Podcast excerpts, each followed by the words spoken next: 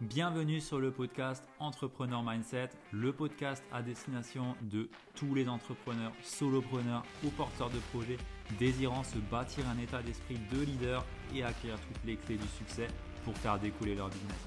Je suis Ludovic Duquer, Mindset et Business Coach et j'accompagne aujourd'hui les solopreneurs à dépasser leurs blocages et à avancer sur leur vision et leur business tout en restant authentiques et alignés avec leurs valeurs. Bienvenue sur le podcast Entrepreneur Mindset. J'ai le plaisir et l'honneur d'avoir un viking avec moi pour ce nouvel épisode. Et euh, bah, voilà, ce viking, c'est ni plus ni moins que Nicolas Veilla, coach mindset. Comment ça va, Nico? Eh bien, écoute, merci, ça va très bien. Et je te remercie pour, euh, pour ce petit passage sur ton podcast. Je suis vraiment content qu'on prenne euh, ce moment pour échanger ensemble. Yes, moi aussi, j'ai vraiment plaisir de t'avoir euh, sur ce podcast. Et les auditeurs, je pense que cette voix ne vous est pas inconnue parce que c'est également, comment on dit, le podcasteur ou le chroniqueur, comment on dit euh, L'autre. L'autre, voilà, l'autre. l'autre du podcast Leader on Fire, qui est un super bon podcast que j'écoute tout le temps dès qu'il y a un nouvel épisode. Donc, euh, allez voir ça. Je vous mettrai de toute façon les, les liens sous l'épisode. Mais en tout cas, c'est lui qui est derrière Leader on Fire. Yes. Nico, est-ce que tu peux te présenter pour les personnes qui ne te connaîtraient pas? Ouais, tu veux que je la fasse courte ou longue?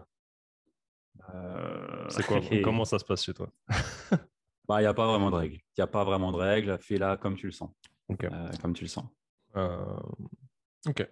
donc moi, c'est Nicolas Veilla, hôte du podcast Leader on Fire. Aujourd'hui, je suis coach mindset. J'accompagne les, les entrepreneurs et les dirigeants à augmenter leur magnétisme, leur leadership, euh, afin d'être euh, vraiment, tu vois, c'est d'aller chercher euh, ces hautes énergies en permanence, concrétisation des projets, d'arrêter de tourner en rond, tu vois, toute cette procrastination et d'avoir vraiment cette sensation, et, ça colle bien du coup avec le, schéma du viking et des leaders, d'être inarrêtable, tu vois, mais tout en prenant ce côté de leader de l'autre en compréhension, tu vois, et pas d'être un leader écrasant, mais un leader inspirant. Mmh. Voilà, ça c'est ce que je fais aujourd'hui. Euh, j'ai aussi la chance d'être euh, coach et mentor euh, au sein de Coleman Publishing, qui est un accompagnement business, et aussi, je ne sais pas quand est-ce que tu publies, mais officiellement on commence là le 4 avril. sur le programme The Bee Boost, de, enfin BSB Academy de The Bee Boost Aline Bartoli aussi. donc, sacrée évolution, c'est des choses où tu as d'intégrer en tant que coach mentor business aussi, qui est une casquette que je n'officialise pas dans mes, euh, actuellement dans mes offres. Mais voilà. Et tout ça a commencé. Tu veux que je parle du passé ou pas? Ça, c'est l'actuel. On peut. Parce que dans tous les cas, je comptais te poser des questions sur le passé. Donc, euh, vas-y, vas-y, fais les questions et puis comme ça, on s'adapte. Sinon, je vais faire un monologue. bah, la question, c'est j'ai un petit peu fouillé dans ton parcours passé et bah, tu étais agent de sûreté ferroviaire. Tu étais aussi pompier caporal, sapeur-pompier, euh, vidéaste par la suite ou en même temps, ou euh, voilà, un petit peu euh, les trois en même temps aussi, tu as cumulé les trois de ce que, de ce que j'en sais. Et après, tu as switché complètement sur l'aspect coach mindset. Et bah, je voulais savoir un petit peu qu'est-ce qui t'a amené justement à faire cette première transition de agent de sûreté ferroviaire, pompier à vidéaste. Qu'est-ce qui a été le déclic là derrière? Et euh, après, bah, comment est-ce que tu as fait justement pour te détacher entièrement de tout ça et d'aller sur le coaching mindset? Ouais. Euh, tu me reprendras si j'oublie une étape de tes questions, mais je pense qu'on va faire le schéma dans l'ordre. Euh, en fait, à la sortie de mes études, je me suis pas mal baladé. Tu vois, j'ai redoublé des classes, je suis parti de parcours généraux, genre scientifiques, sur des parcours plus techno pour revenir sur le scientifique. à l'époque, je voulais rentrer, c'est l'ESTACA, je crois, l'école d'ingénieur automobile qui est sur Paris et Laval. C'était mon goal, tu vois. Et après, je sais pas, j'ai lâché ça petit à petit. Et en fait, je me suis retrouvé, tu vois, dans le parcours classique de l'étudiant où tu es mal orienté, tu sais pas ce que tu veux aller, on te dit que t'es qu'une merde, truc basique, tu vois. Et en fait, j'ai fini à faire un BTS MUC, management des unités commerciales, le truc qui me passionnait mmh pas du tout. Où ça m'a passionné à un moment donné, je bossais chez Diesel en, stage. Et en fait, c'est très mal passé. Euh, c'était à Valley Village, là. Et en fait, j'ai fini en banque. La banque, ça m'a dégoûté. Du coup, euh, la deuxième année, j'ai rien branlé. Les mercredis, je séchais les cours euh, d'éco-gestion euh, pour aller au cinéma. Alors, ça délire, maman, si tu m'écoutes. Mais ça a commencé comme ça. Et en fait, à la sortie du, bah, à la sortie du BTS, je ne savais pas quoi faire. J'étais déjà pompier à l'époque. J'ai commencé à peu près sur cette époque, entre la, fin de la première année et la deuxième année de mon BTS où je me suis engagé en tant que pompier volontaire. je m'étais engagé à l'époque parce qu'à l'âge de 14 ans, j'ai perdu, j'ai perdu mon frère, entre guillemets, si on parle de lien de sang, la personne que je considérais comme mon frère. ce qui m'a créé de mettre une très grosse armure ou une très grosse carapace sur le dos, tu vois, pendant de nombreuses mmh. années, parce que c'était un, peu, c'était un peu mon modèle. J'étais un peu le, J'étais un peu le gosse plein d'énergie, toujours excité à faire le zouave. J'ai toujours été un peu rebelle dans l'âme, mais euh, j'étais un peu. Euh, je sais qu'il va se reconnaître s'il nous écoute. Ça m'a fait rire. J'étais un peu ce gosse introverti, euh, timide quelque part, tu vois, avec les autres. Euh, j'étais pas le leader, tu vois. Ou j'étais celui qui se rapprochait des leaders, mais tu vois, qui de temps en temps se faisait malmener et autres. Mmh j'ai toujours été ce gamin. Aujourd'hui, tu me vois, on peut en rigoler ou, dire ce qu'on veut, mais ça a été ça. Et du coup, je me suis engagé aux pompiers euh, bah, suite au décès de mon frère, principalement, ça a été une des grosses motivations pour moi. Et en fait, après, bah, machinalement, je tombais dans la sécurité incendie. Donc, tu sais, tout ce qui est SIAP, euh, tu fais les contrôles, les machins, les mecs en rouge. Là. Ouais, Et, euh, et, de là, j'ai atterri sur un, un, centre de recherche de Alcatel à Marcoussis, qui était un site classé défense, un très bon poste, parce que du coup, bah, vu que c'est. Enfin, tu faisais réellement de la sécurité incendie. Tu vois, On avait quand même un gros mix sûreté parce qu'on avait des data centers. Euh, on avait 100 hectares de forêt, on avait euh, deux Land Rover, enfin, c'était un gros kiff. Tu vois. On faisait ce qu'on voulait, c'était un vrai taf de chef de poste. En un mois, je suis passé du nouveau à chef de poste. Mmh. Enfin, j'étais d'équipe, tu vois. Donc, tu te dis, euh, c'est déjà. je captais, j'ai toujours capté des trucs très vite. Tu vois, cette facilité un peu d'apprendre, mais à se reposer très vite aussi sur tes lauriers parce que tu te reposes sur les capacités que tu as.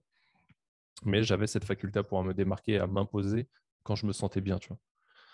Euh, ça, ça a toujours été. Donc, j'ai commencé là-dessus. Et un jour, en fait, j'ai un, pote. Donc, en fait, c'était le copain d'une amie d'enfance, qui était un peu la fille de mon oncle, donc euh, son beau-fils. Et en fait, qui me dit euh, Si tu veux, je te fais rentrer à la suge, machin. J'étais là-haut avant. Je discutais ça. Je sais pas ce que c'est, tu vois.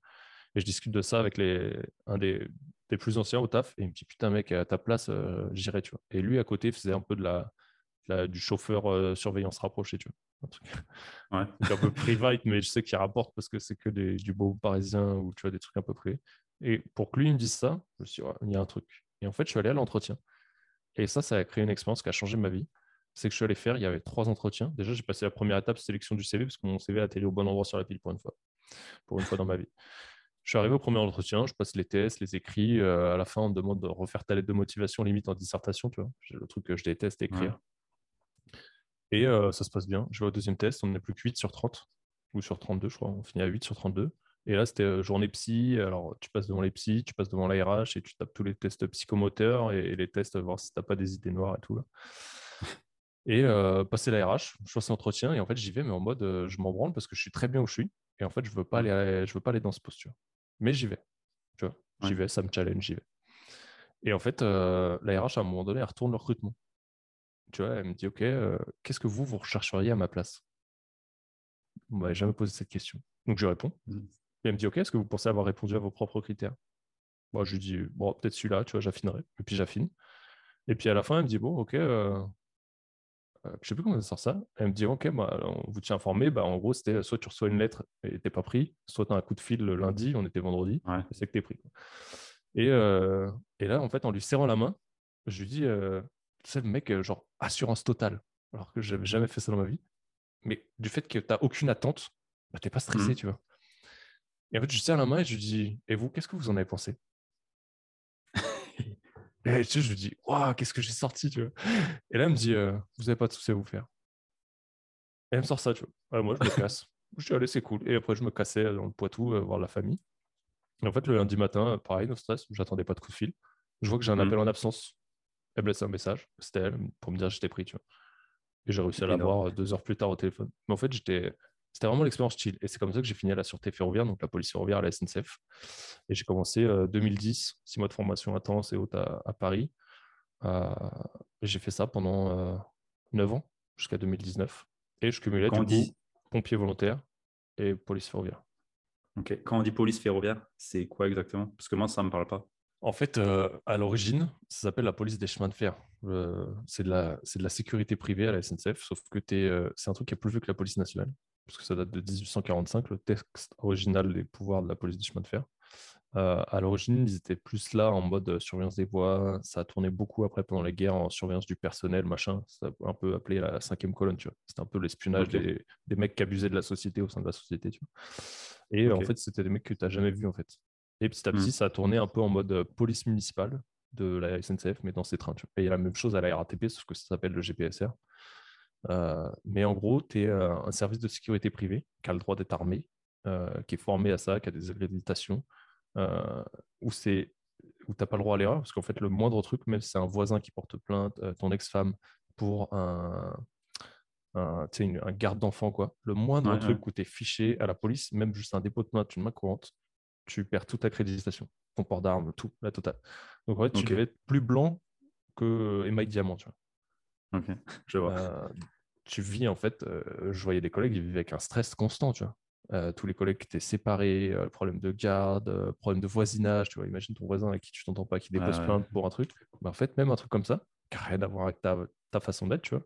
Et ça arrive, tu vois, des dépôts de plainte pour de la merde. Malheureusement, ça arrive. bref, voilà, j'ai fait ça pendant 9 ans. Les pompiers, pareil, avec des périodes où j'étais plus ou moins actif. Des périodes où j'étais d'un cas professionnel à 10 ou 12 gardes de 24 heures dans le mois, à des périodes où j'ai fait à peine une garde. Euh, pareil, au pompier, j'ai fini euh, caporal, donc chef d'équipe. Euh, j'ai fini poids lourd, conducteur hors chemin. Enfin, voilà, des, beaux trucs quand même. Des très belles interventions, un parcours que je ne regrette pas. 2015, j'ai envie de changer un peu le vent. J'utilise, comment ça s'appelait? Le CIF, projet individuel de formation. Et là, je me forme SIAP 3, donc chef de service de sécurité incendie, pour mmh vraiment plus un côté prévention, préventionniste. Quoi. Et, et, de là, je me forme en monitorat un monitorant, un diplôme, euh, pareil que la société chez qui j'ai été, qui était vraiment les spécialistes de ce truc-là en France, avait créé un monitorant en sécurité, sécurité incendie. Et en gros, c'était pour. Euh, il n'y avait aucun diplôme pour enseigner la sécurité incendie. Donc, SIAP, extincteur, machin, tu n'as pas de diplôme. Il faut juste ils estiment qu'il faut juste le diplôme que tu enseignes pour l'enseigner. Euh, donc, je passe ce diplôme-là. Ça me fait revoir toute ma pédagogie.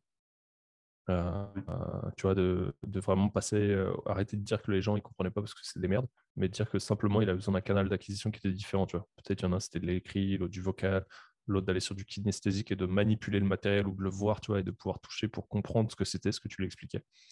Donc ça a changé toute ma vision de la pédagogie, ce qui m'a permis aussi, euh, ce qui me sert encore aujourd'hui dans le coaching et dans les accompagnements, énormément, mmh d'autant plus sur les groupes, parce que c'est là où, souvent tu as, as, ces problématiques-là.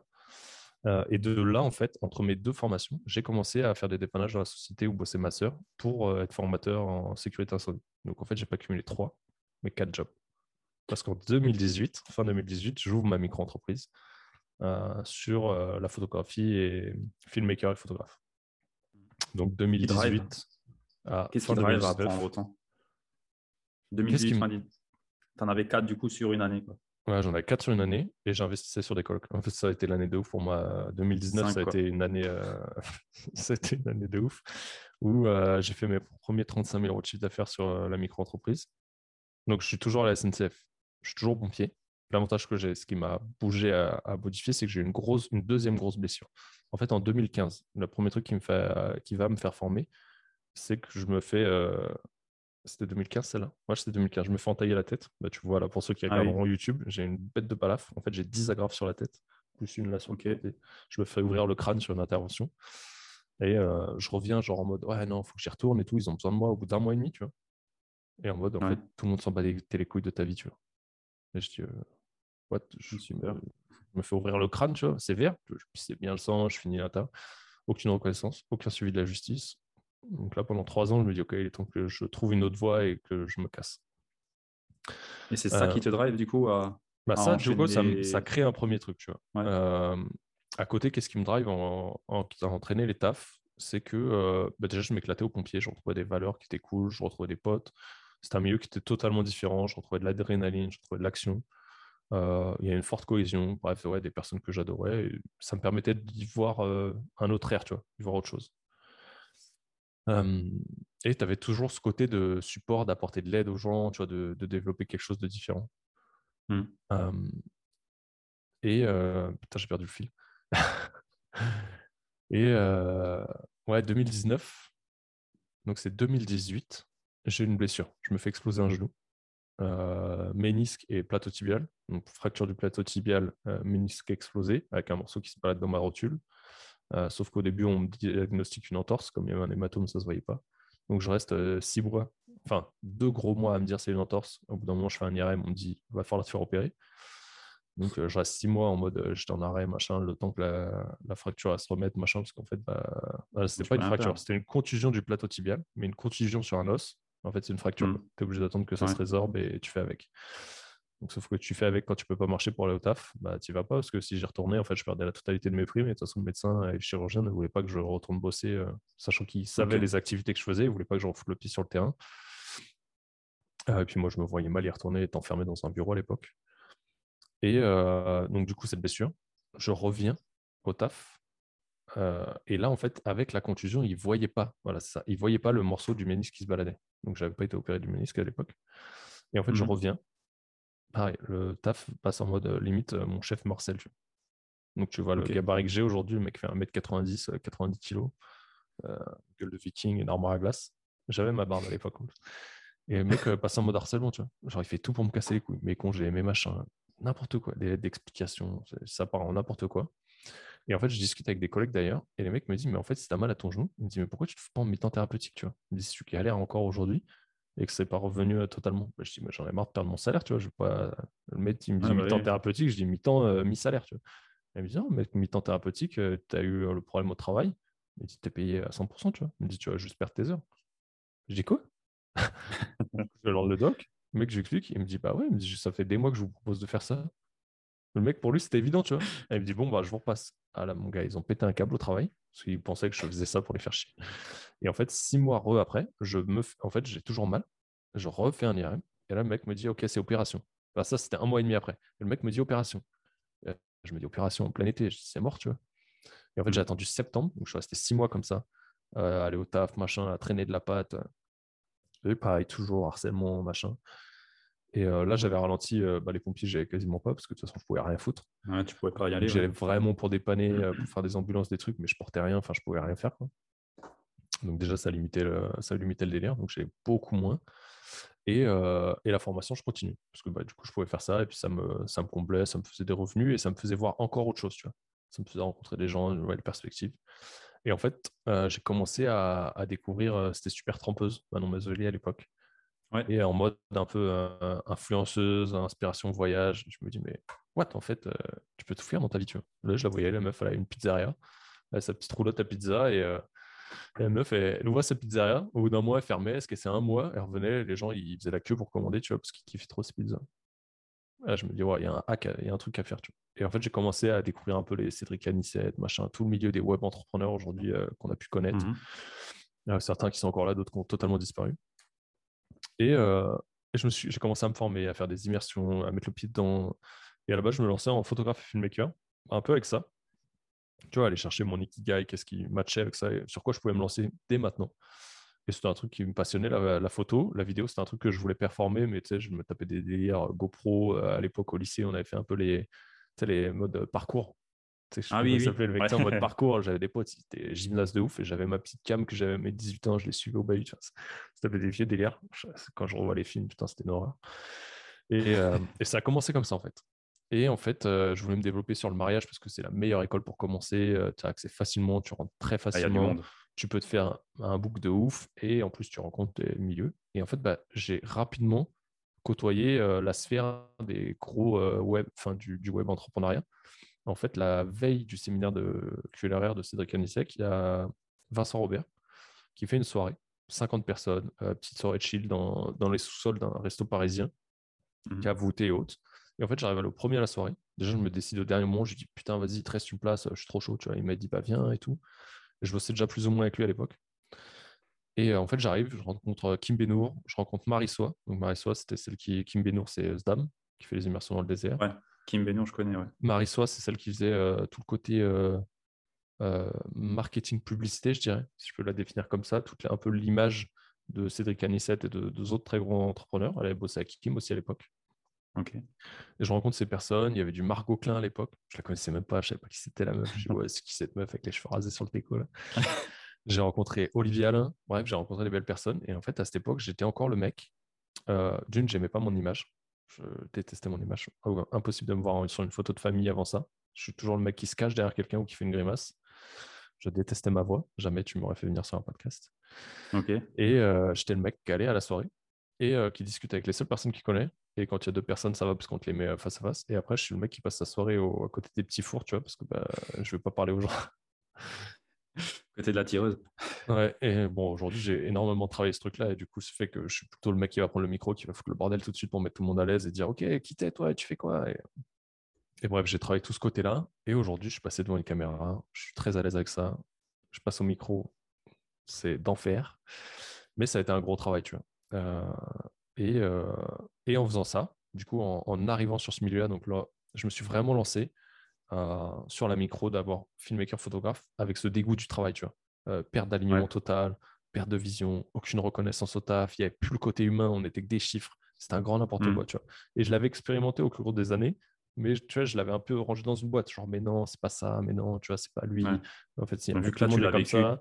Là, je l'ai revécu une deuxième fois, beaucoup plus puissant, euh, beaucoup plus de harcèlement, de, trucs. ça a été tu crois n'importe quoi. Et je dis, OK, je me casse. Tu vois. Je fais en sorte de me casser. Et au début, c'était cool parce que tu vois, je faisais beaucoup d'oseille. Finalement, j'en profitais pas de ouf, quand même suffisamment, parce qu'en 2018, je fais quand même euh, un road trip de 15 jours avec mon van et, euh, et on se casse trois semaines à Maurice. Donc, il y a quand même des trucs assez cool. Mmh. Et donc, ouais, total dégoût, total perte d'alignement, ça me correspondait vraiment plus. Je me lance là-dessus. Et en fait, à force de traîner bah, avec ces web entrepreneurs, avec ces coachs, à faire, à vivre aussi les expériences avec eux quelque part. Beaucoup moins parce que, je... en fait, la caméra m'a permis de reconnecter avec les gens.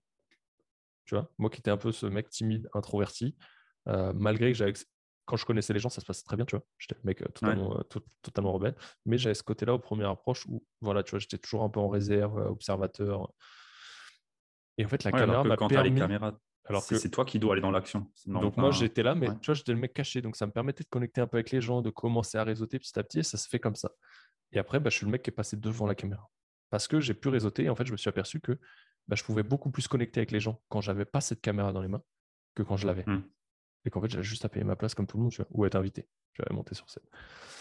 Et, euh, et, là, ça commence à me poser des questions. Tu vois. Je me suis dit, putain, je kiffe le contact humain.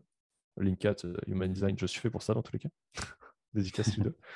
Et, euh, et du coup, euh, j'ai commencé à me remettre en question. Et en fait, euh, je fais une dernière immersion en 2020.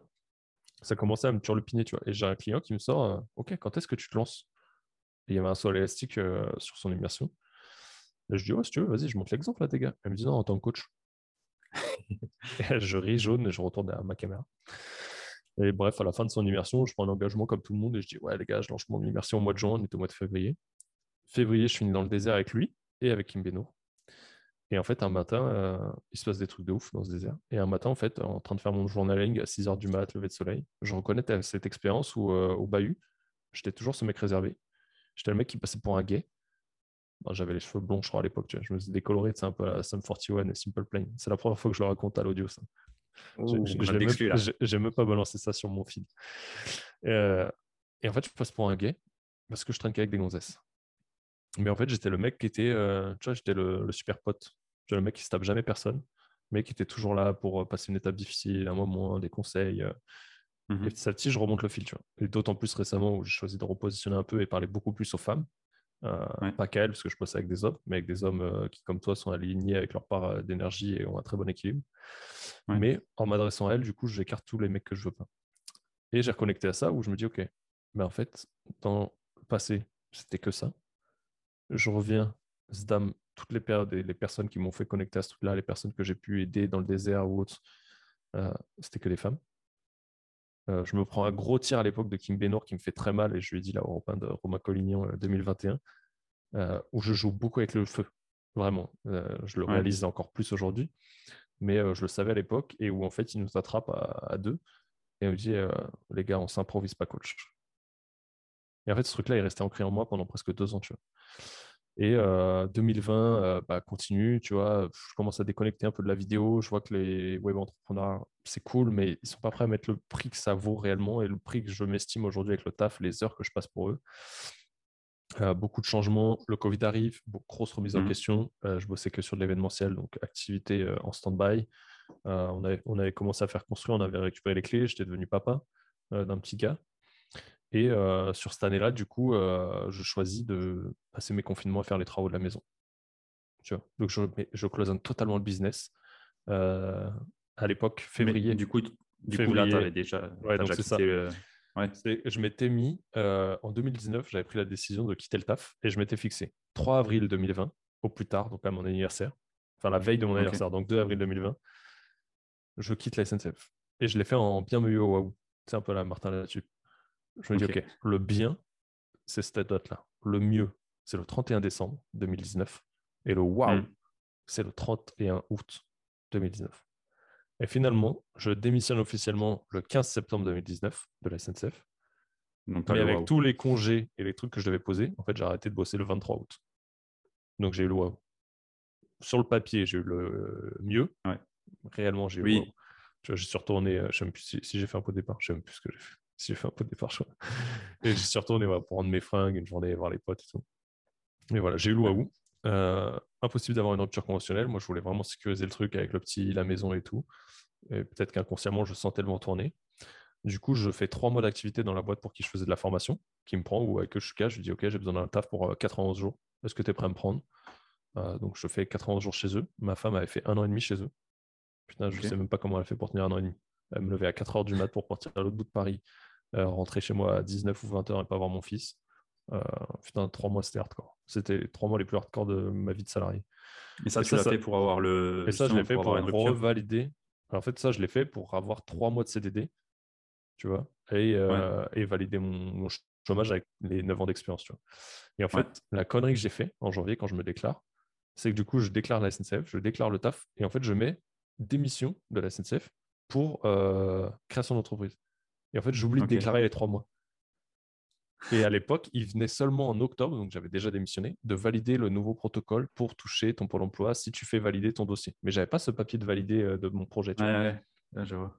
Et en fait, c'est passé, tu vois, j'avais expliqué le truc au, rendez-vous. Le mec, il me dit, bah écoutez, moi, pour moi, je vois que c'est validé, donc euh, on laisse comme ça. Et s'il y a un problème, bah, on fera la modif sur le dossier. Donc c'est validé. Février, janvier, je ferme la micro-entreprise. Février, j'ouvre la SASU. Euh, en février, j'emprunte 40 000 euros pour faire euh, pour, euh, pour du matos sur la vidéo. Parce que du coup, j'avais pas pris la décision d'arrêter. Hmm. Mars, Covid. Ouais, tu, là, veux le dire. Et comment, là, tu, comment tu vis ça? oh, Comment je fais? Comment tu as fait ça? Tous les événements qui s'arrêtent. Euh, fin 2019, je vis un truc de ouf où sur un des séminaires que je fais, je fais la photo et la vidéo. Donc j'embauche deux mecs pour la vidéo, je me charge de la photo. Et en fait, on a un des disques durs. En fait, on enregistre sur un moniteur externe avec un disque dur et pas des cartes mémoire. Euh, le disque dur qui enregistre le replay du séminaire crame pendant le séminaire. J'étais au bout de ma vie. J'ai euh, vraiment au bout de ma vie. Euh, pour le client, je n'ai pas su gérer à l'époque, j'étais une merde.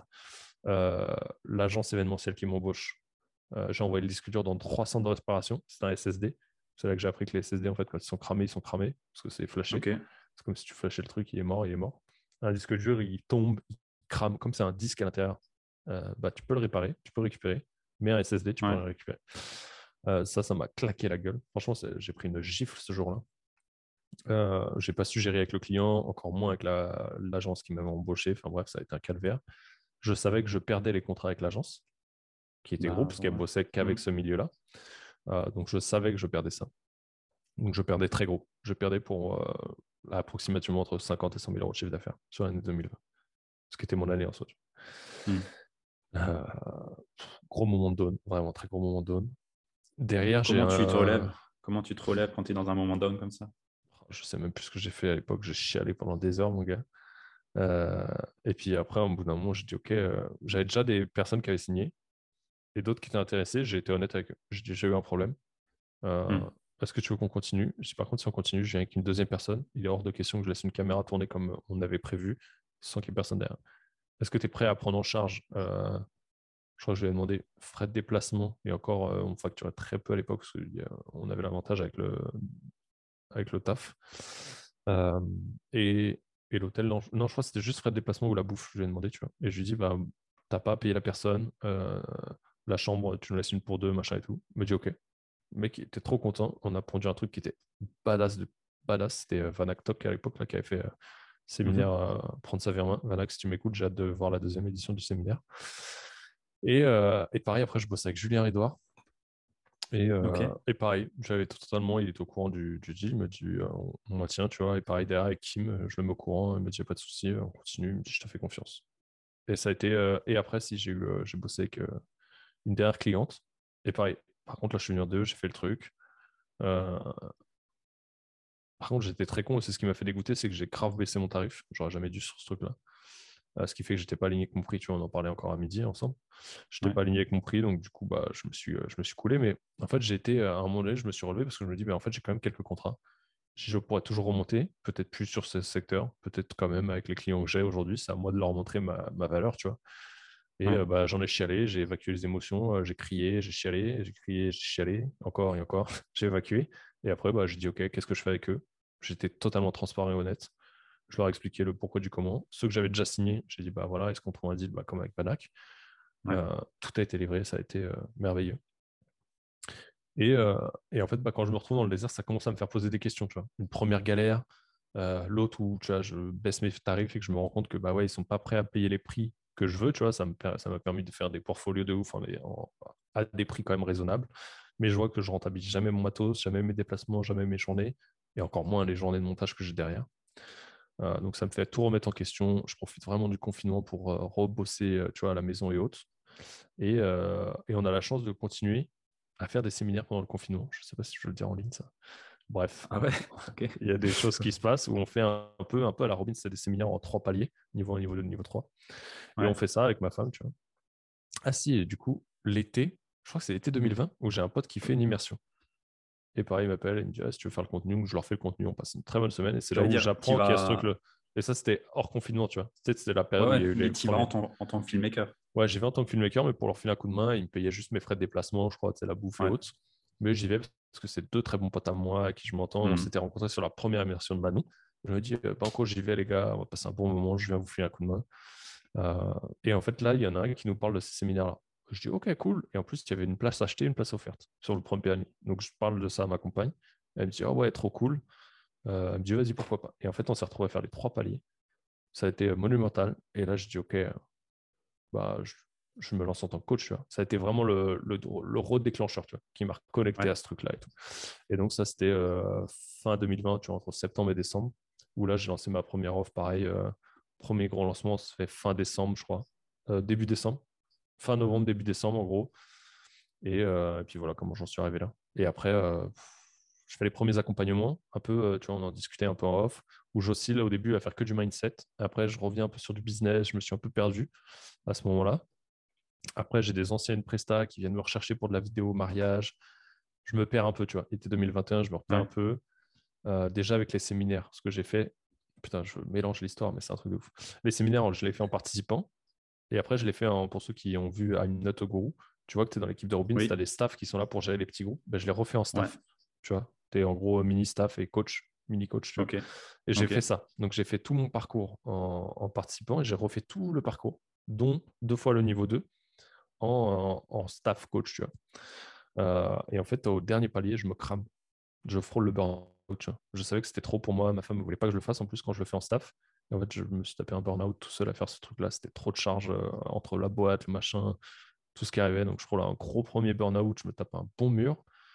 Euh, et voilà, après, bah, je rejoins d'autres programmes business pour me performer, pour euh, essayer de savoir où je veux aller. Mais comme je ne savais pas mmh si je voulais garder la vidéo, garder que le coaching, je me sentais illégitime, tu vois. Il y avait toujours cette phrase de Kim qui résonnait dans ma tête. Et je trouvais que j'avais pas assez de structure dans mes accompagnements. Je trouvais que j'avais pas assez d'impact. Et je commence à me former un peu à la PNL avec euh, Paul Pironnet. En fait, ça faisait un moment que je voulais y aller, mais je voulais aller en Suisse chez Wozniak. Et en fait, à chaque fois avec les confinements, confinement suisse, confinement en France, il fallait des autorisations. C'était un bordel pour y aller. Et à deux reprises, je ne peux pas y aller. Ok. Et en fait, il y avait euh, Kim Benour qui nous racontait l'histoire de Simouloud, donc le guide qu'il a pour aller dans le désert. Et en fait, quand il a fait sa première expérience, à un moment donné, en fait, il s'occupait de tous les mecs et il dit Bah non, je viens vous filer un coup de main. Et en fait, il épluche les tomates, tu vois, pour préparer la bouffe. Et la tomate, elle tombe une première fois par terre. Il la ramasse, mhm. il la lave et il continue de l'éplucher. Et elle lui chape une deuxième fois des mains et elle tombe par terre. Et il la prend, il la, met, enfin, il la laisse par terre, il en reprend une nouvelle. Et il dit Bah, tu la ramasses pas tu vois, Kim, il lui demande. Elle dit non. Elle dit elle est tombée deux fois par terre, ce qu'elle n'était pas pour moi. Il dit elle sera pour le chameau. Et en fait, ce truc-là, il est resté dans ma tête, tu vois. Et à chaque fois qu'il m'arrive un truc comme ça, je dis ok, deux fois, c'est que c'est pas le bon, tu vois. Et finalement, je suis revenu avec Paul Pironnet. Euh, je sais pas, ce mec-là, je sais pas, je n'avais jamais été chercher ce qu'il faisait. Et ça a été un game changer dans ma vie. Tu vois. Là, j'ai fini euh, praticien PNL certifié. J'attaque la suite du parcours euh, prochainement. Et euh, de là, je rencontre un mec que j'ai rencontré pareil sur un événement en ligne. Donc, Jean-François Brochet, je me forme en coaching en puissance mentale, préparation mentale. Ça change totalement mon approche du coaching. Ça change tout en fait dans ma vie. Ça change et ma vie et mon approche du coaching. Pourquoi tu as rajouté la puissance mentale du coup à la PNL En fait, la PNL, je trouvais ça cool. Ça m'a permis de bosser beaucoup sur moi. Ça m'a permis de voir que en fait, c'était moi. Tu vois, genre, euh, tu as pu l'expérimenter. Euh, et encore, juste en surface. Je deviens. Euh, les gens me disent Putain, comment tu fais tu vois, pour switcher? Quand je fais l'accompagnement Je peux passer d'une discussion à OK, on passe en accompagnement. Et tu as ma voix qui change, tu as tout qui change. Ils me disent Comment tu fais? Mais en fait, chez moi, c'est automatique. C'est un peu comme quand tu conduis une bagnole. Au début, tu cherches la vitesse. Aujourd'hui, je cherche même plus quelle vitesse je passe. Je sais ce que je dois faire avec la personne parce que je prends le temps de me calibrer, de me synchroniser avec elle tu vois, et d'être mmh totalement en harmonie avec elle. Euh, et, la PNL, ça m'a appris à commencer à aller là-dessus. Et en fait, le coaching m'a permis d'aller beaucoup plus loin dans le questionnement, d'aller beaucoup plus loin dans, dans la gestion de soi, la gestion de la relation à l'autre, d'apporter beaucoup plus de structure dans mes accompagnements et de m'apporter des vrais déroulés que je peux adapter euh, à la carte et vraiment en fonction du profil des personnes. Où, tu vois, du coaching, c'est la puissance mentale.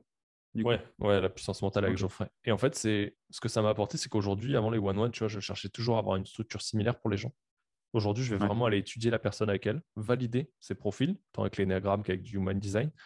Et comme je te l'expliquais tout à l'heure, c'est que je vais vraiment personnaliser son parcours par rapport à ce qu'elle a besoin de travailler pour aller augmenter son leadership et son magnétisme. Parce que, tu vois, on dit souvent, ouais, viens, je te fais une formation sur le leadership. Ok, c'est cool. Sauf qu'en fait, on est tous différents.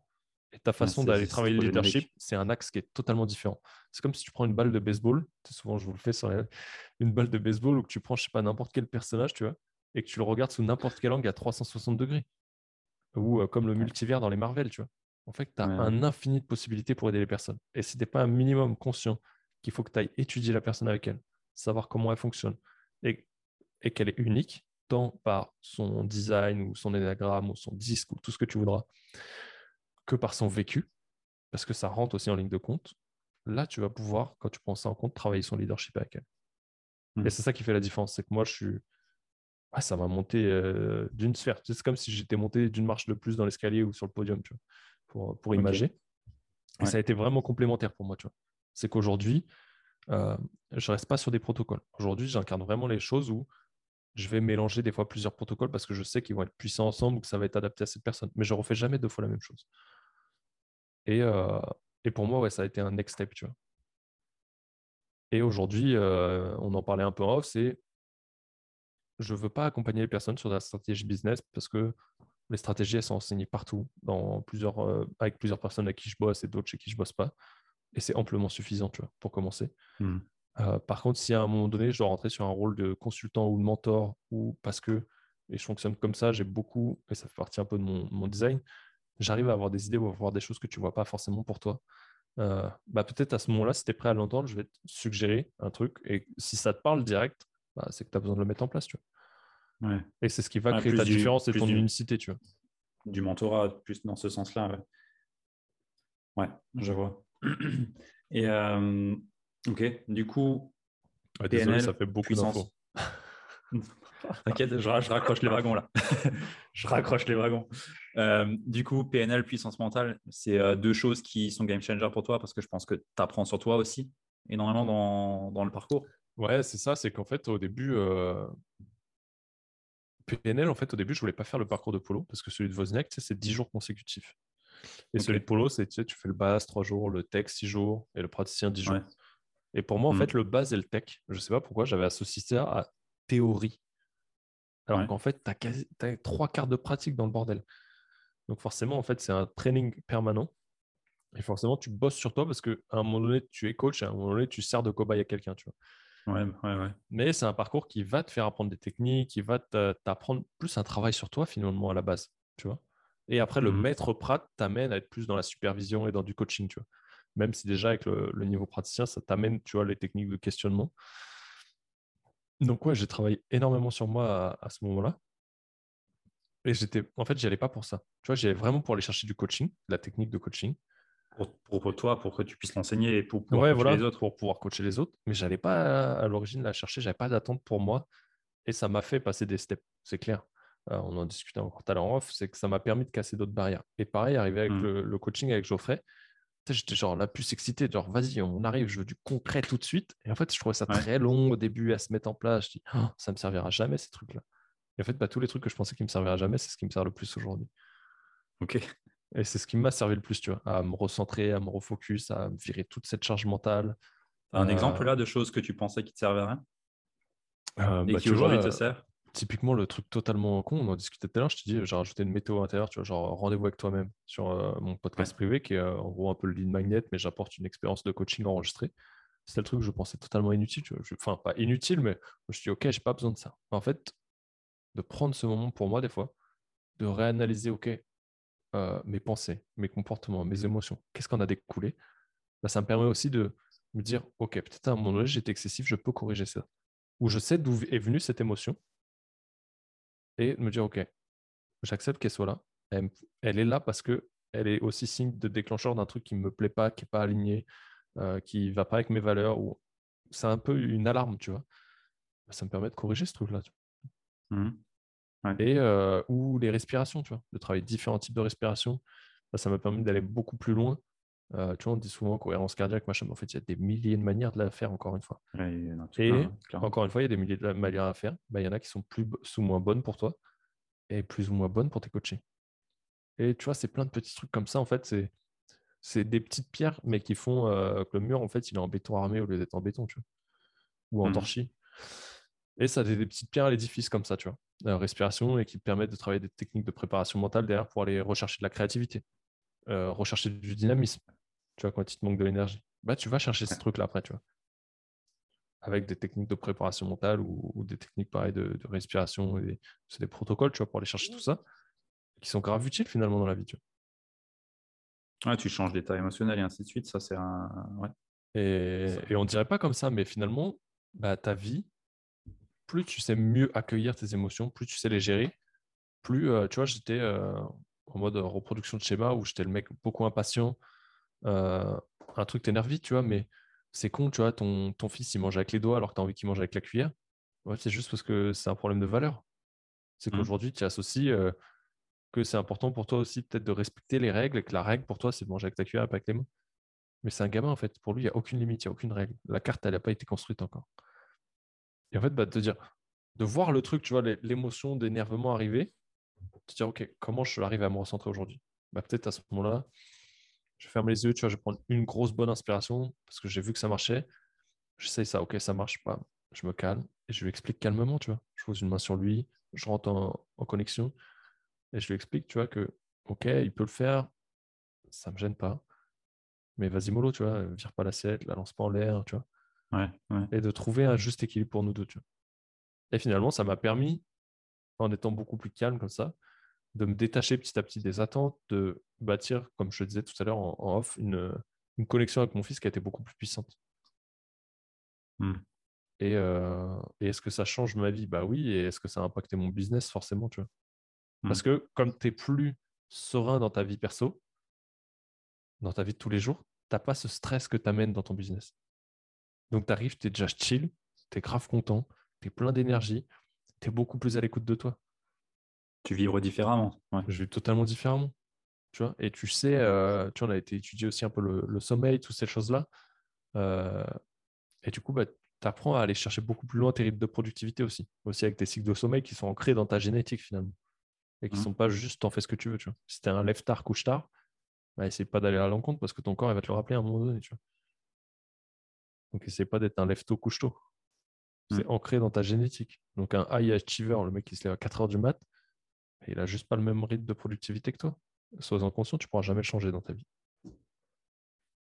ça, c'est une chose que j'avais aussi pris en compte euh, il y a deux ans, je crois. J'avais fait un exercice comme ça, Biological Prime Time, un truc comme ça, où justement tu traques, euh, tu mm. traques ton niveau d'énergie hein, et ainsi de suite.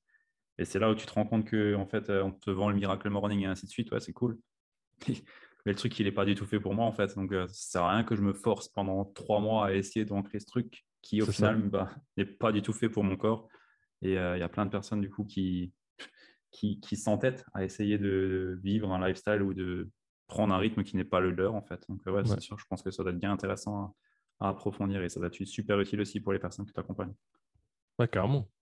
Carrément. Et quand je vois, ouais, est-ce que ça a changé chez moi, toutes les personnes qui étaient avec moi, euh, toutes les personnes qui l'ont mis en place derrière, euh, qu'on a pu accompagner, bah, ça te change la donne parce qu'en fait, tu, tu, casses aussi les schémas. Tu vois, c'est comme on mmh. dit, euh, le schéma tout con, mais tu vois, la douche froide le matin, c'est le truc génial de l'entrepreneur. Alors qu'on sait très bien, et tu l'as appris en, en, bio, que quand tu refroidis ton corps, ça le fatigue, tu vois. Tu dors mieux le soir quand tu refroidis ton corps. Mais alors pourquoi tu le refroidis le matin à 6h du mat, tu vois? Si tu veux. Et après, il y en a qui s'entêtent à dire Ouais, mais tu vois, ça marche. Ok, peut-être chez certains, ça marche parce que ça crée autre chose. Par contre, peut-être chez toi, ça va créer de la fatigue. Si ça crée de la fatigue, le fais pas, tu vois. Peut-être pas à le faire. Mmh. C'est pas parce que ça marche chez lui que ça marche chez toi. C'est encore la même histoire. Quoi. Mais, mais voilà pourquoi tout ça. Ok. Et du coup, bah, tu te formes en coaching, tu as validé du coup euh, praticien en PNL et euh, coach en puissance mentale. Et là, tu prends une décision de tout lâcher, de lâcher le filmmaker. Ouais, en fait, j'ai pas encore passé mes certifs parce que là, on est en. Donc, je suis certifié coach en puissance mentale en février. Je fais ma certification cette année? Ouais, cette année là, 2022. Ok. Je suis certifié en praticien J'en sais rien parce que j'ai pas reçu la certif, mais je sais que je l'ai parce que j'ai calculé mes résultats et j'ai vu certaines de mes notes. Donc je sais que je vais l'avoir. C'est juste qu'ils attendent de corriger les écrits. Mais j'ai fait l'écrit en mode euh, stratège. Tu vois. J'étais répondre aux questions que j'avais où il me fallait les 6 points sur 30 pour, avoir, euh, pour avoir ma moyenne de 12. Et vu ce que j'ai répondu, je sais que je l'ai largement. Euh, donc je peux dire que je suis certifié en praticien. donc c'est là, là, en gros officiellement bah, date de début mars. et en fait, qu'est-ce qui se passe? C'est que janvier, je prends la décision de dire, OK, en fait, avec tout le travail que je venais de faire, je savais que je vibrais réellement là-dessus. Mmh. Je voyais que la vidéo, ça me prenait trop de temps. J'avais un pote à livrer, je galérais, j'ai fait sa vidéo, j'avais préparé des trucs, ça me plaisait pas. Je ne l'ai jamais envoyé pendant huit mois. Le même premier pote à qui j'ai fait la première émission, j'ai fait sa troisième édition. Et euh, j'arrivais pas à lui envoyer le fichier que j'avais fait parce que au début, il a merdé, ben, bref. Et après, je me suis dit, putain, quand j'ai refait la vidéo, je ne peux pas lui envoyer ça. Donc, je l'ai tout retapé le samedi dernier. Et en plus, j'arrive même pas à lui envoyer le truc que j'avais fait. Donc, euh, comme ça, le fichier, je je mmh. sais pas, il était corrompu. J'arrive même pas à l'envoyer en WeTransfer, c'est un bordel. Je me retape toute sa vidéo. Et en fait, en janvier, ouais, je me dis, putain, attends, c'est impossible. Je reste bloqué à cause des montages à chaque fois. Je sais que c'est un truc que je déteste. Je sais qu'il m'est arrivé plein de couilles. Euh, du coup, je prends la décision d'arrêter totalement. Je m'étais engagé dans un projet collaboratif que je savais qu'il me bouffait d'énergie ou c'était pas un win-win pour moi. Je me retire du projet Ok, j'ai aucun engagement plus que ça. Je dis ok, euh, eux mettent du temps à faire un retour sur la vidéo. Du coup, il y a énormément de choses qui sont créées sur le mois de mars. bref, ça s'est éterné. Je m'en suis retiré euh, récemment. Et en fait, en janvier, j'annonce officiellement que j'arrête totalement la vidéo, la photo. Euh, même pour les clients pour qui je continue un peu en off, les amis et autres, tu vois, ou les clients qui étaient devenus des amis. Je n'ai jamais eu autant de propositions de contrats à ce moment-là. Ok. Et pourquoi tu n'as pas délégué la partie montage? Qui te faisait du coup le plus chier? Parce que euh, en fait, j'avais pas envie de continuer là-dedans. J'avais pas envie de gérer deux entités. Je fais partie de cette euh, putain de casquette que tu donnes à des gens de multi, de machin. Mmh. Je veux pas l'entendre parce que j'en ai plein le cul de donner des étiquettes à des gens et que j'ai pas envie de me la donner. Euh, et que je sais qu'en fait, ça a jamais été un game changer pour moi. Ça a été un game loser, tu vois. Donc, tu as plein de projets, d'avoir plein de casquettes. J'étais focus à 20% par là, 30% par là, et je l'ai fait en 2019. 2019, mmh. je suis devenu papa, j'ai fait deux colloques, j'ai fait 35 000 euros de chiffre d'affaires, j'avais trois jobs en fait, à chaque fois que j'en faisais un, j'étais pas focus sur l'autre. Donc, par expérience, je sais que ça m'a amené des merdes sur chacun des business, sur chacun de mes jobs. Je dis, OK, next. Le meilleur moyen pour m'adresser aujourd'hui, c'est que je fais le choix d'être focus sur uniquement ma zone de génie. Pas mes zones de compétences, pas mes zones de kiff, pas mes zones d'expertise, ma zone de génie. Celle où j'excelle et où je kiffe à 100% de ma life. Mmh. Et du coup, je fais ce choix. Ok. J'ai jamais eu autant du coup de, de contrats à ce moment-là. Et ce que tu sais peut-être pas, ou on a peut-être déjà parlé, c'est que 2020-2021, cumulé, je fais 15 000 euros de chiffre d'affaires sur une SASU sur laquelle je m'étais endetté, en plus des frais euh, autres qui sortaient tous les mois, tu vois, des forfaits, des abonnements sur les logiciels et autres. Je m'étais endetté des 40 000 balles. Ouais. Et qu'est-ce que 15 000 euros de chiffre d'affaires hors taxe sur les deux premières années de ma SASU. Et, je frôle de burn-out, du coup. Celui de après le, le niveau 3 en février 2021 Et c'est que je me retape cet été à, à m'entêter à faire un premier lancement qui loupe, ou je repars à faire un vieux challenge. Vas-y les gars, on se fait 30 reels en 30 jours. Sauf que j'oublie de les batcher et je dois me lever tous les jours avec toute la charge mentale de ce qui pèse et à faire un vieux lancement. Et en fait, j'arrive en vacances avec toute la famille. Mon fils qui se lève à 6 h du mat, qui dort pas et qui me lâche pas de des vacances. Et où j'avais emmené tous les disques durs pour bosser. J'ai dû ouvrir le Mac une seule fois. Et en fait, je me reprends un deuxième mur à ce moment-là. Et je refrôle un burn-out. Et la seule journée qui a été magnifique, je crois, c'est qu'un jour, on se dit euh, Ok, on prend les paddles. Parce qu'on fait du paddle avec ma femme. Mmh. On prend les paddles. On dit à mon père Tu nous jettes à la belle et tu viens nous rechercher au port de l'autre côté. Et en fait, j'ai repris la carte quand on a fini. On a fait 5000 marins, 8 km en paddle, en pleine mer, à longer la côte, sans aucune sécurité, pour aller se taper un bête de lever de soleil. Et, euh, et ça a été cool parce que c'était une expérience qui était un peu challengeante, où euh, à des moments, on a les deux eu envie d'arrêter plus tôt, tu vois. Mais on avait la possibilité d'arrêter plus tôt et juste de les appeler, de dire en fait, viens nous chercher là, je t'envoie la c'est bon. C'était facile. Et j'ai dit non, vas-y, on s'est fixé. Bon, on a voulu pendant un moment. Euh, et, moi, des fois, j'étais là, je dis putain, je m'arrêterais bien ici quand même. En plus, il est cool le coin. Et je dis non, on va jusqu'au bout. Je me suis fixé, tu vois, en mode euh, déter. Et, et je pense que j'avais besoin de ce truc-là où, au moment où je venais de refoler un burn-out, de me dire, mais en fait, je sais aller au bout de quelque chose, tu vois. De prouver que tu y arrives. Ouais. Et de me dire, je fais un truc que j'ai jamais fait. Euh, tu tapes les vagues des bateaux, les machins. En plus, je t'habille. Moi, je pars, je suis en short, un jean comme là, t-shirt, balèque. Bon, après, tu as, as, le matos dans les sacs étanches, mais tu ne sais pas ce qui peut arriver finalement. Tu as beau être en pleine mer, le courant t'embarque dans l'autre sens, euh, il t'embarque dans l'autre sens. Mmh. Mmh. Mais euh, ça a été une expérience, tu vois, où déjà on a passé un très bon moment. Et mon fils, ce jour-là, il s'est levé à 11h30, s'il te plaît. L'escroc. Comme, par hasard. comme par hasard, quand tout le monde se détend, tu sais, c'est comme on dit souvent qui. Bah, bref, voilà, c'était la, petite parenthèse, mais c'était important pour moi de. Ça m'a fait prendre conscience en écoutant Alex Dana sur le podcast d'Aline, où euh, tu vois, il parlait que ces cinq premières années d'entrepreneuriat, il a galéré de ouf, tu vois. Mais finalement, mmh. aujourd'hui, il est là, il a fondé Live Mentor, mais aussi qu'il a frôlé euh, deux, trois, je sais plus combien de burn-out, et il a sorti un livre là-dessus là, en ce moment. je euh, et c'est important pour moi de le partager ce truc-là, tu vois. Parce que pendant un moment, je me suis dit, OK, si je dis que j'ai fait 15 000 euros de chiffre d'affaires en deux ans, ça veut dire qu'en fait, je suis une merde, tu vois, sur mon taf. Mais en fait, jamais je suis resté focus à dire ce que je faisais. Jamais j'ai parlé de ce que je vendais, ou très peu, pendant un moment. Et en fait, ça n'enlève pas les compétences que j'ai aujourd'hui, vu le nombre d'entrepreneurs, d'autant plus depuis novembre que j'ai accompagné, et les transformations que je vois, tu vois. Ouais. Et en fait, j'ai fait péter ce truc-là. Parce que c'est un raccourci. C'est comme des fois, tu dis, OK, euh, c'est typiquement la déconstruction d'une croyance euh, mentale, tu vois, en PNL. C'est le raccourci que tu fais souvent, c'est OK, j'ai loupé mon bac, du coup, je suis nul. Du coup, à chaque fois que tu veux entreprendre un truc, tu vas dire, bah non, en fait, je suis nul. Mais en fait, le fait que tu aies loupé ton bac et le fait que tu estimes que tu es nul pour X ou Y raison, c'est deux choses qui sont totalement différentes et deux événements qui n'ont rien à voir. Ouais, complètement pas lié du tout. Et en fait, tu as juste à reconstruire la même histoire en faisant ce qu'elle te donne du pouvoir, tu vois, qu'elle donne beaucoup plus, qu'elle t'apporte beaucoup plus de valeur à ce côté. ok, j'ai loupé mon bac, mais aujourd'hui, je suis ultra compétent là-dedans parce que j'arrive à avoir tel résultat avec les gens. Donc, je suis compétent, tu vois. Et en fait, c'est un peu ça, tu vois. C'est de dépolariser et, et, de montrer qu'en fait, bah oui, il y en a, euh, tu vois, comme sur mon podcast, il y en a qui réussissent très bien souvent, et PB l'a rappelé, c'est que tu vois jamais les phases de préparation. Tu vois, le dessous de l'iceberg, ça, tu le vois jamais. Des fois, il met deux ans. Euh, Quincy, elle a réussi très vite, tu vois, elle le disait. Mais il y a eu toute cette phase préparatoire et de galère qu'elle a eu avant, tu vois, de souffrance. J'ai fait partie euh, de cette phase où euh, ma femme m'a soutenu dans toutes les idées loufoques que j'ai eues. Et même encore aujourd'hui, des fois, elle stresse un peu et je la comprends totalement, tu vois. mais elle est encore là à me soutenir. Ses beaux-parents nous ont toujours suivis, tu vois, dans les idées. Mes parents m'ont jamais soutenu au départ. Ils me comprenaient pas en fait. Tu vois, j'avais un job de rêve pour eux, le, CDI ultime, tu vois. Euh, la place que tu peux pas quitter en France, tu vois, dans, une boîte comme celle-là. Et en fait, petit à petit, c'était un peu euh, dire ça fait rire, faire ça fait taire. Plus je leur disais qu'on allait faire de l'IMO, ils ne comprenaient pas. On avait des parents, on avait acheté un terrain, on a acheté deux apparts, ils ne comprenaient pas comment on pouvait faire, alors qu'elle, elle était au chômage en plus à ce moment-là. Donc, tu vois, avec mmh. un salaire, on avait acheté le terrain, on faisait construire la maison et en plus on rachetait deux apparts. Je me dis c'est impossible. Et en fait, quand on leur dit OK, on a signé les deux apparts, et je leur ai dit OK, j'ai créé l'entreprise.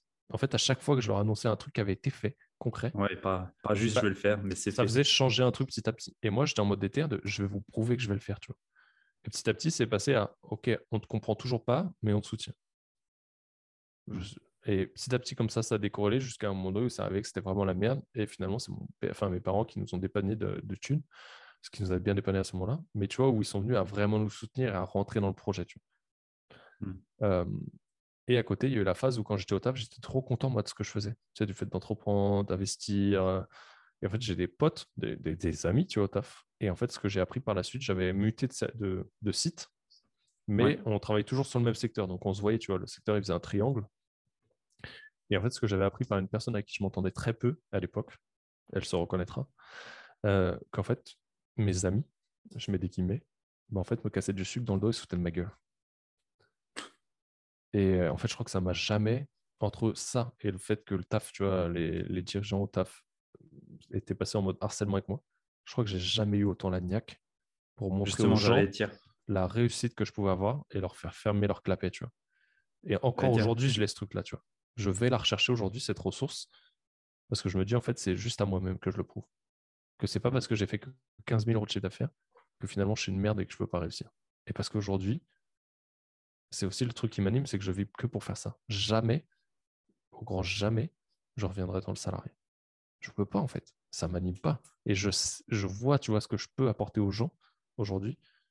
Et ça serait juste, on dit souvent, oui, ça serait un gâchis, euh, ce que tu pourrais leur apporter. Toi-même, tu sais que ça sera un gâchis. et c'est là où, tu vois, ça peut être intéressant des fois de, ok, on est beaucoup, ta famille, elle ne te soutient pas, tes potes, ils ne te soutiennent pas. J'ai perdu tous mes groupes de potes, tous. Hein. Tous mes groupes d'amis. Tu vois, c'est même pas des, des potes, c'est des amis. Je les ai tous vus disparaître. Tous mes proches, je les ai tous vus disparaître. C'est un délire. Et, euh, et, ma femme elle me demandait, elle me dit, mais tu ne demandes pas d'explication? Elle dit, c'est quoi? Et je lui dis à ce moment-là, je lui dis, c'est quoi, j'ai pas d'énergie pour ça. J'ai pas envie de mmh. donner de l'énergie à ces gens qui disparaissent du jour au lendemain, qui suppriment les groupes WhatsApp de potes qu'on avait, où on était tous regroupés. Du jour au lendemain, ils suppriment le mec. Il pas de nouvelles. il n'y en a euh, aucun qui vient de donner d'explication, tu vois. Et ils se rejettent la balle, les mecs. Tu avais fait quelque chose de spécifique ou c'est juste par rapport aux actions que tu engageais Je n'ai rien fait de spécifique, frère. À part changer, tu vois. Je devenais euh, entrepreneur, investisseur, forcément, tu changes. Tu devenais toi-même, en fait. Je devenais juste moi-même. Je prenais peut-être trop de place vis-à-vis d'eux, tu vois. Peut-être euh, je bouffais inconsciemment dans leur tête euh, trop de place sur le leadership du groupe, j'en sais rien, tu vois. Mais c'était un mmh. leadership naturel, tu vois. Parce que j'avais même pas le chercher, le leadership, je m'en battais les couilles. J'étais juste le vilain petit canard qui faisait des trucs qui sortaient de leur, leur standard. Ouais, ça me parle bien, ça. Et, et ça, c'est pas facile non plus, tu vois. De dire, putain, tous tes potes, tu te retrouves avec zéro pote. Zéro pote. Aujourd'hui, tu vois, j'arrive sur 35 ans, là, on est vendredi dans deux jours. Ma femme m'a demandé Tu veux qu'on fasse tes 35 ans, machin, mais qui c'est que tu voudrais que j'invite, tu vois En fait, il y a 5 ans, je t'aurais répondu, tu vois.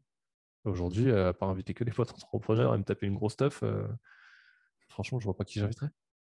Tu vois? Si j'ai quelques potes, tu vois, mais ils commencent à rentrer dans la boucle, ou ils commencent à investir, ou, ou certains, tu vois, d'anciens collègues sont restés des amis, et, s'ils m'écoutent, ils savent très bien qu'ils seraient là mais je sais qu'on est tous un peu loin, on a tous notre vie. Euh, je ferai sûrement un truc pour mes 40 piges comme ça, tu vois. Mais euh, c'est malheureux de te dire, OK, aujourd'hui, en fait, mais je suis content de ça. C'est malheureux tous ceux qui sont partis. Hein. Mais en fait, aujourd'hui, je suis grave content et je le prévoirai largement à l'avance.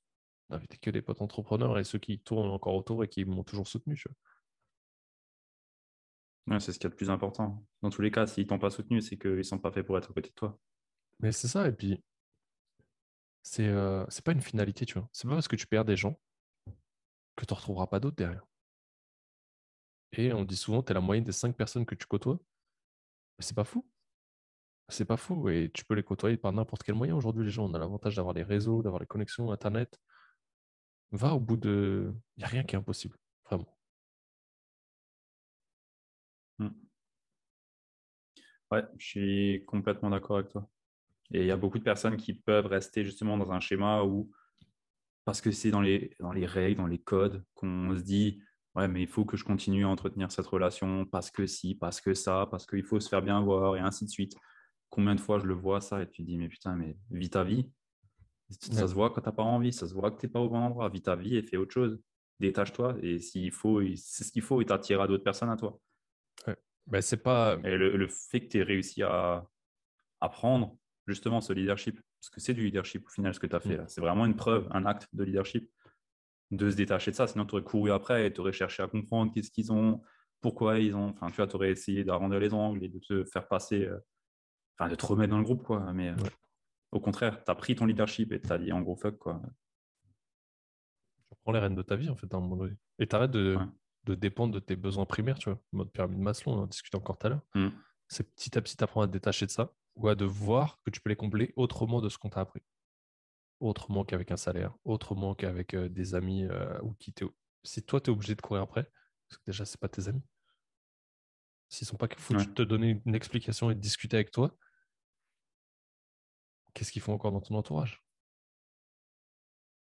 Alors, je dis pas de virer tout le monde, mais des fois, de, vois, ce qu'on voit en base PNL, les bases de la communication. tu vois, je, je vous l'ai rappelé souvent, mais et je le rappelle encore souvent, c'est en fait, avant d'attendre quelque chose de quelqu'un, déjà fais quelque chose sans aucune attente en retour. Sinon, c'est pas de la gentillesse, en fait, finalement. C'est juste que tu attends quelque chose. C'est intéressé. Et donne, donne sans compter et porte-lui de l'attention avant même d'aller en objection avec lui. Tu as le droit d'avoir un discours différent. On a tous une carte différente. Mais dans ce cas-là, honore son avis avant, honore ce qu'il est, et après, tu pourras échanger. Remets ça déjà dans la discussion et des fois même dans ton couple. Tu vois, c'est des choses qu'on voit aussi tu vois, sur, sur les accompagnements, mais des fois, tu as des profils comme ça où tu tournes beaucoup plus pour les autres ou beaucoup plus autour de toi. Moi, j'étais beaucoup de ce profil où tout tournait autour de moi. Tu vois. Bah, des mmh. fois, de remettre beaucoup plus sur les autres, ça change totalement euh, ton leadership aussi. Tu vois. Mais c'est ce que je disais encore tout à l'heure, c'est, c'est ces axes qui sont différents chez chacune personne. Ouais, je, je vois complètement ce que tu parles. Aujourd'hui, euh, pour toi, toi qui as le podcast Leader on Fire, du coup, qui a une belle congruence dans ses actes et par rapport à ce que tu dis, donc un bon leadership aussi, euh, qu'est-ce qui définit, même si je connais déjà ta réponse, mais qu'est-ce qui définit mm. pour toi un leader aujourd'hui et surtout un leader on fire? Non, mec, en fait, tu es en train de reposer ma question de signature du podcast. ouais, pour moi. Euh, ouais, mais vu que c'est toi l'autre. Non, mais pour moi, toi, la, référence là-dessus. C'est intéressant. Je sais qu'un jour, on aime la poser, même si je n'ai jamais préparé ma réponse. Je te dirais qu'aujourd'hui, pour moi, un leader, déjà, c'est quelqu'un qui est congruent. Comme tu disais. Et par congruent, j'ai mis longtemps à, piger ce mot. C'est qu'en fait, ce que tu dis, tu le fais. Ce que tu dis, tu mm. l'appliques. Ce que tu dis, tu l'incarnes. J'ai mis longtemps. Ma femme m'a répété souvent, mais en fait, euh, euh, tu as des belles valeurs, tu as des beaux trucs, tu dis beaux trucs, mais quand est-ce que tu les fais pour toi? Le jour où j'ai compris ce qu'elle m'a dit, ça a changé ma vie. Euh, ça a changé mon business, ça a tout changé. le podcast est enfin bref, il y a plein de trucs. Déjà, il y a ça. Un leader, c'est quelqu'un qui est congruent. C'est quelqu'un qui n'est pas écrasant. C'est quelqu'un qui va servir de guide, qui va porter les autres. ok? Qui va être un peu un, guide sur le chemin. Mais si, c'est un peu comme euh, un maître Jedi, tu vois. Il va euh, enseigner, il va apporter ses connaissances, il va te guider. Et peut-être un jour, l'élève dépasse le maître. J'ai envie de te dire, tant mieux je, ne vise pas à être le. Et je pense que c'est ça pour moi, leader. C'est pas quelqu'un qui vise à être le premier. Même si j'aime beaucoup et, que je pense que c'est quelqu'un qui doit aimer le côté challenge. Euh, mais c'est quelque chose que tu fais en équipe. Un leader, ça n'existe pas s'il est tout seul. Mm. Je ne l'ai pas toujours été de cette version-là, mais aujourd'hui, c'est ce que j'apporte. Et c'est cette écologie qui est cool, cette flexibilité, tu vois. Et c'est ça pour moi, tu vois, c'est un guide que ce soit euh, mindset, spirituel, business, sur tous les points de notre vie finalement, et qui est là pour te montrer une voie, pour te porter vers le haut et t'emmener sur ta propre voie, pas la sienne, la tienne. Ce serait ça pour moi un leader aujourd'hui.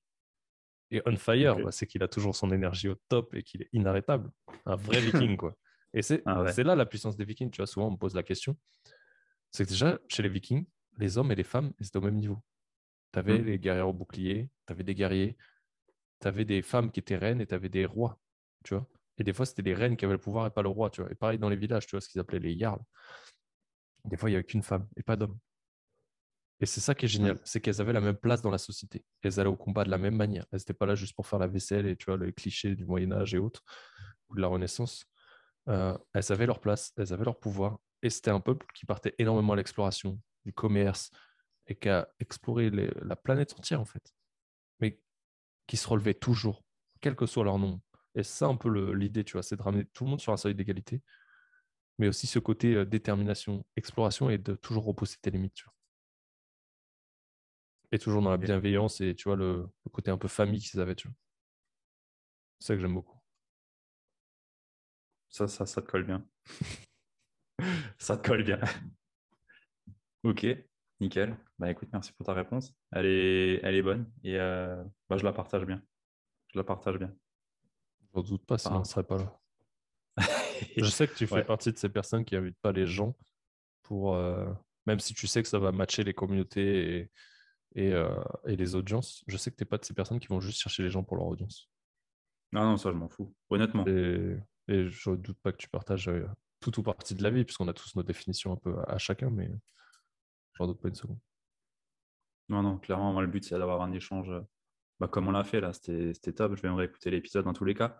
Euh, je vais réécouter dans tous les cas l'épisode. Et euh, j'avais d'autres questions encore, mais euh, l'heure, elle tourne. Et on a déjà plus d'une heure d'épisode là. J'ai une autre question c'est où est-ce qu'on te retrouve?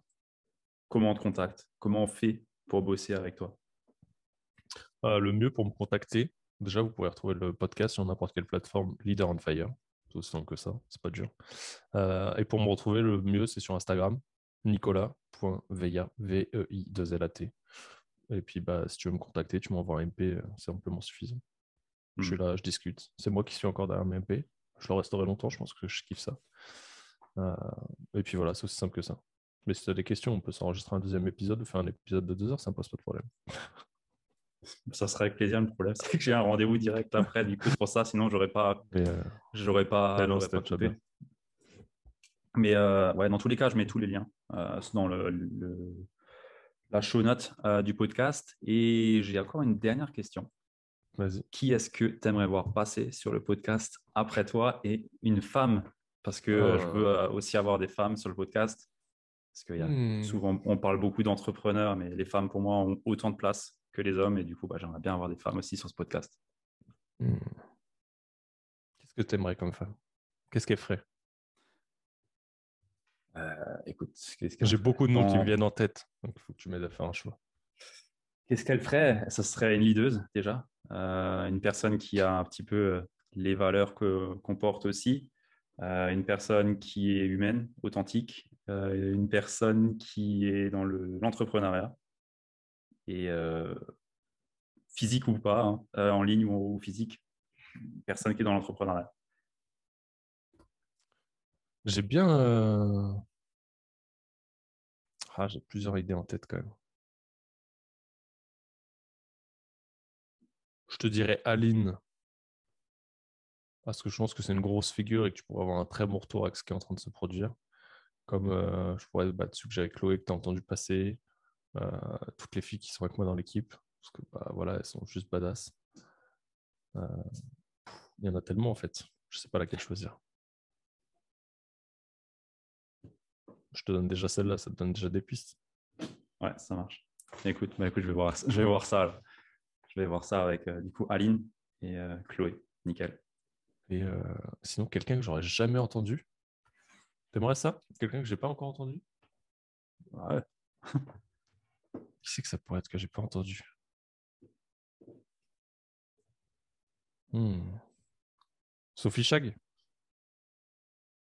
ah. je, note. Allez, c'est pour toi, c'est vrai. Sophie ah, Chag. Ouais. Moi, je te donne quelqu'un que j'ai jamais entendu comme ça. Ouais, ça marche. Et qui peut pas passer chez moi encore. ok. non, moi, c'était cool. Ok, ça roule. Bah écoute, c'était vraiment cool. Euh, J'ai vraiment bien apprécié cet échange. Tu as un beau parcours et il est, il est vraiment inspirant. Merci. Il est vraiment inspirant et on voit que il a, il a marqué. Ouais, j'ai beaucoup parlé. Bon, je ferai plus court les prochaines fois. Bah, après, pas posé toutes Après, questions. non, j'ai pas posé. Après, quand tu es lancé dans ton parcours comme ça et il y a des leçons à en tirer. Et ça, c'est ce qui est le plus intéressant pour moi. Euh, quand une personne elle a son parcours à, à, dire comme ça, à pitcher, c'est qu'il y a des leçons à en tirer et il est intéressant. Mm. C'est là où c'est le plus où ça apporte le plus de valeur et, et en même temps, euh, bah, des personnes peuvent se reconnaître et des personnes peuvent se sentir concernées. Euh, je me suis senti concerné moi-même quand tu as parlé à certains moments. Donc, donc c'est pour ça que je t'ai pas coupé et posé mes questions parce que ça faisait pas sens là dans, dans ce moment. Top. Bon, en tout cas, c'était un super moment. Merci à toi et euh, bah, toutes les personnes qui sont encore là jusqu'à maintenant. Euh, bah, écoutez, partagez cet épisode aux personnes qui peuvent en avoir besoin, des personnes qui peuvent aussi être inspirées par un parcours comme ça. Et bah, n'hésitez pas à le partager, mettre 5 étoiles Apple Podcast, Spotify, vous connaissez la chanson. Hein. en tout cas, un bon avis rédigé sur Apple Podcast pour ah votre ami L'avis rédigé aussi. Et puis sur ce, bah, on se dit au prochain épisode. À plus. Ciao. Ciao.